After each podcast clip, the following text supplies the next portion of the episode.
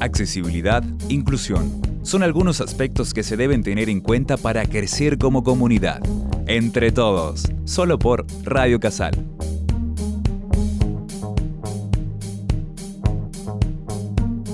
Muy bienvenidos a un nuevo programa Entre Todos. Hoy vamos a tener un invitado muy especial e importante en la temática que nos va a hablar, que va a ser el ingeniero Marcos Onder. Y nos va a hablar un tema que es importantísimo, las herramientas de desarrollo personal, soft skills. Pero antes, como siempre, nosotros tenemos las frases de la Madre Teresa de Calcuta, que son las frases que nos van marcando nuestra vida y también nos marca los programas que decimos. Entonces, hoy vamos a ver los dichos de la Madre Teresa de Calcuta sobre tómate tiempo. Cada frase es de un análisis profundo. Tómate tiempo para pensar es la fuente de poder. Tómate tiempo para rezar es el mayor poder de la tierra. Tómate tiempo para reír es la música del alma. Tómate tiempo para jugar es el secreto de la perpetua juventud. Tómate tiempo para amar y ser amado es el privilegio que nos da Dios. Tómate tiempo para dar, el día es demasiado corto para ser egoísta. Tómate tiempo para leer, es la fuente de la sabiduría. Tómate tiempo para trabajar, es el precio del éxito. Tómate tiempo para hacer caridad, es la llave del cielo. Y especialmente hoy de los temas que vamos a hablar, es la frase de la Madre Teresa de Calcuta que dice, las palabras amables pueden ser cortas y fáciles de decir, pero sus ecos son realmente infinitos. Nosotros trabajamos muchísimo y es uno de los ejes de nuestra universidad la inclusión políticas inclusivas, la accesibilidad, eh, eso lo sabemos porque es lo que siempre, cuando viene a nuestros programas, el rector de la universidad, el ingeniero Rodolfo Gallo, recalca el tema de la inclusión y de la accesibilidad. Entonces, nosotros sabemos que la inclusión se sostiene sobre dos pilares fundamentales. Uno, la accesibilidad al medio físico, que es lo que a todas las personas nos da las mismas oportunidades, autonomía para tener las mismas oportunidades para las personas con discapacidad. Porque la inclusión es tratarnos a todos por igual. La educación inclusiva es fundamental en la educación. Y sabremos que el otro pilar son las buenas prácticas en trato adecuado hacia las personas. Cómo nos tratamos, cómo nos dirigimos los unos a los otros, cómo es la base de la inclusión. Las dos cosas que hemos visto siempre es por dónde nos movemos, cómo movemos, que el objetivo de la accesibilidad es la autonomía de la persona para tener igualdad de oportunidades y el trato adecuado, el otro pilar, hacia todas las personas. Y bueno, Ahí podemos hablar de una calidad de vida, de buenas prácticas y de mejorar. Y uno de estos pilares va a hablar una de las partes, lo que son las herramientas de desarrollo personal, llamadas soft skills, el ingeniero Marcos Onder, que es de nuestra universidad. Así que es un gusto tenerlo con nosotros, ingeniero, y en esta temática que es fundamental. Muchas gracias por haber venido. Agradecidísimo a Alejandra, a la UCASAL y a toda la audiencia por este, este espacio que nos sirve a todos para, nuestro crecimiento personal y, profesional.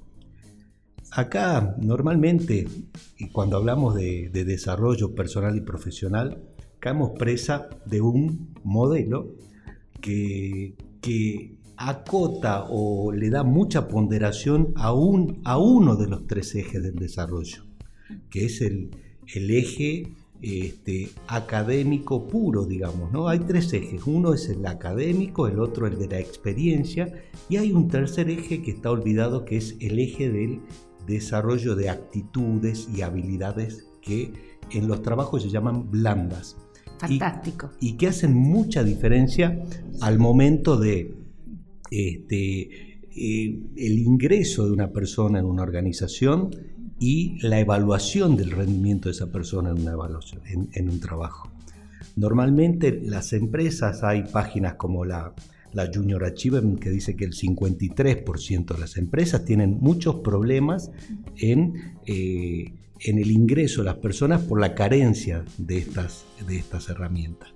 ¿Por qué? Porque le dedicamos muchísimo tiempo al desarrollo académico en nuestra vida primaria, secundaria, universidad, posgrados, maestrías, doctorados, eh, que sería, si haríamos una analogía con los ejes cartesianos, un eje X, un camino, una dimensión. Pero hay dos dimensiones más que nos desafían. La otra dimensión es la dimensión de las horas de vuelo, de la experiencia que tenemos en un oficio o en una profesión determinada. Exacto, siempre se dice que la universidad, los estudios universidad, eh, universitarios nos dan la base, pero la experiencia se hace en la calle, en la práctica, y por eso se dice la experiencia de la vida, ¿no es cierto? Exactamente, y en esta experiencia tenemos un gran desafío, el de incorporar estas herramientas de habilidades blandas, que son muy, muy habladas, pero muy poco practicadas. Estamos hablando, por ejemplo, de pensamiento crítico, que ya lo vamos a desarrollar en detalle, de habilidades de comunicación, habilidades de negociación, habilidades de resolución de problemas, eh, trabajo en equipo, liderazgo, proactividad, inteligencia emocional, manejo del estrés. Ah, fundamental es una necesidad para hoy en día. y, y las dos más fuertes son el pensamiento crítico y la comunicación. Y cuando hablamos de pensamiento crítico, tenemos que tener muy, muy, muy en claro que eh, todo lo que procesamos, todas nuestras acciones que generan resultados, pasan previamente por una percepción, por una percepción que está en nuestros sentidos. Cómo oímos, cómo miramos, toda e, esa percepción llega a nuestro cerebro y tenemos que procesarla. Y según cómo la procesemos, vamos a obtener diferentes resultados. Primer desafío. Y, sobre todo, sí, que eso depende también cómo estemos, ¿no? Exactamente. Es terrible, sí. Porque uno, fíjate Alejandro, uno se siente como piensa. Si usted piensa mal, usted va a tener emociones o sensaciones que no van a ser buenas. Y ahí entramos con los 10 pensamientos distorsionados. ¿Por qué? Porque nos enseñan eh, matemáticas, lenguas, nos enseñan deportes, nos enseñan a manejar, pero rara vez nos enseñan a identificar pensamientos distorsionados. Y ahí va, el primero, por ejemplo, es filtro mental. El filtro mental puede ser positivo o negativo. Y la analogía es como cuando uno prepara café con borra y lo filtra en un filtro. Bueno, ese filtro, ese tamiz puede retener la borra, que podemos considerarla todo lo malo de la persona. Entonces nos fijamos solamente en lo malo de la persona y dejamos pasar lo bueno. Es una tendencia. Es verdad, es verdad. Pero puede darse la inversa también, el filtro mental positivo, que retengamos en ese tamiz todo lo positivo de la persona y dejemos pasar todo lo malo. Primer desafío, ser ecuánimes, ser como jueces pensando. Este, y validar todas las acciones de una persona con evaluaciones basadas en datos reales, datos concretos, no en juicios o percepciones, porque ahí nos dejamos atrapar por este primer pensamiento distorsionado. Es verdad lo que dicen ser criteriosos, que son pocas las personas que uno dice qué criterioso, qué. Exactamente, qué, ecuánime, sí, qué, justo al emitir un juicio. Porque fíjense que tenemos en nuestras manos la reputación de las personas con un ah, juicio de valor que uno emite. ¿eh? Y, este, es muy importante saber respetar eso. Sí, qué importante, qué importante. Segundo pensamiento distorsionado, maximización o minimización. No darle ¿Cómo están? Yo me acuerdo en, un posgrado que, tuve la oportunidad de hacer, este era un, caso eh, efectivo, ¿no? Que decían, un gerente de ventas se acerca a un jefe de ventas y le dice, ¿cómo están las ventas? Y el jefe de ventas le dice, muy bien. No, no, no, no, no. En, en, calidad, en ingeniería, y cuando uno maneja estas herramientas evitando los pensamientos distorsionados, tiene que evitar esas, esas este, em, asignaciones eh, que no son cuantificables. Tiene que decir, mire, el avance de ventas tiene que ser del 73% al día de la fecha con respecto al plan de ventas que estaba prefijado. Y tal sección de tal provincia está por abajo del objetivo cuantificar con hechos concretos, datos reales. Entonces, evitamos maximizar, no, las ventas están muy bien, o las ventas están muy mal, o minimizar. Perfecto.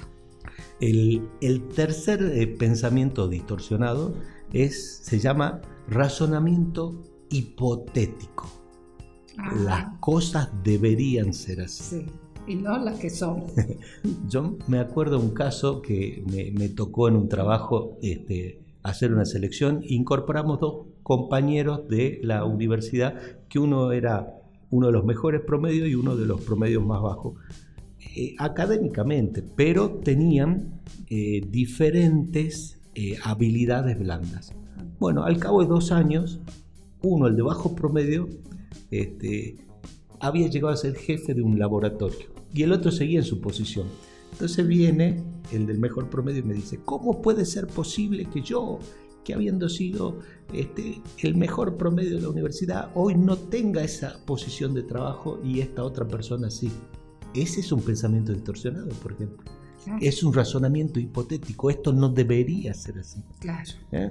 Este, hay un libro de Dyer que se llama Tus zonas erróneas y que hace una analogía con la zona errónea de la injusticia y que dice, ¿usted cree que es justo para los insectos que se lo coman este, las ranas y a las ranas las víboras y a las víboras los, eh, los halcones? Eh, lamentablemente eh, la realidad no es como uno quiere que sea. Entonces el razonamiento hipotético de que esto debería ser así este, es un pensamiento distorsionado que eso se ata también con un hábito de alta efectividad que, está en el libro de Covey, que es la proactividad y de que uno es responsable de que las cosas sucedan. Uno eh, es, eso es como un círculo de influencia. Hay cosas que dependen de mí, medianamente de mí, y hay cosas que no dependen de mí. Pero las cosas que, tienen, que dependen de mí las tengo que hacer crecer. ¿sí? O sea, en gran parte depende de mí que una realidad se haga, se haga este, efectiva, se haga un resultado. Es verdad eso, es verdad y a veces tenemos muchas fallas adentro, fallas de voluntad, como vos dices, el pensamiento distorsivo que nos lleva a, a, otro tipo de actitudes y no a un buen camino, es verdad. Sí, otro pensamiento distorsionado es la rotulación. Ah, pues sí, eso caemos visto todo, rotulamos todo, sí. Cuando, cuando uno señala con un dedo, pero lamentablemente con tres dedos se está señalando uno a uno mismo. Rotulamos. Eh, por la exposición de una persona a un hecho particular, ya la, la definimos y no dejamos que haya mucha evidencia objetiva sobre sus resultados para poder cuantificar. ¿sí? Y la otra es la sobregeneralización, que está atada con esta de la rotulación, porque de un hecho particular negativo se piensa que viene una pauta ilimitada de desastres. Y hay que volver. De nuevo lo mismo. Si uno tiene dos variables críticas en el pensamiento, una, este, acotar la realidad con datos reales y relevar, y, relevar información efectiva, ¿sí? y la otra es pensar como un juez. Ahí yo te diría que la mayoría de los pensamientos distorsionados los estamos eliminando. Ese es nuestro principal desafío como jóvenes, como profesionales, eh, como personas que siempre estamos queriendo crecer en el desarrollo personal y profesional. Fantástico, Marco, fantástico. Creo que lo vamos a incorporar a varios programas nuestros entre todos, porque estos temas son de importancia para el crecimiento de todas las personas y no quedarnos a veces donde estamos, limitados, siempre es lo mismo, ¿no? Como decía Einte, si queremos resultados eh, distintos, diferentes. tenemos que hacer cosas, diferentes.